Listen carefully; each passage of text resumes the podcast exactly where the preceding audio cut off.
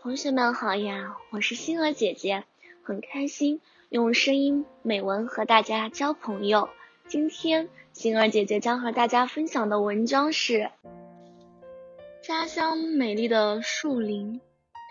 我家乡的树林风景秀丽，空气清新，每天看太阳升起落下，树林里的小溪叮叮咚咚。好像在演奏一首首优美动听的歌曲。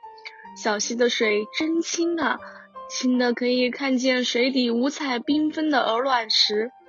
小溪的水真绿呀，绿的像一块无瑕的翡翠。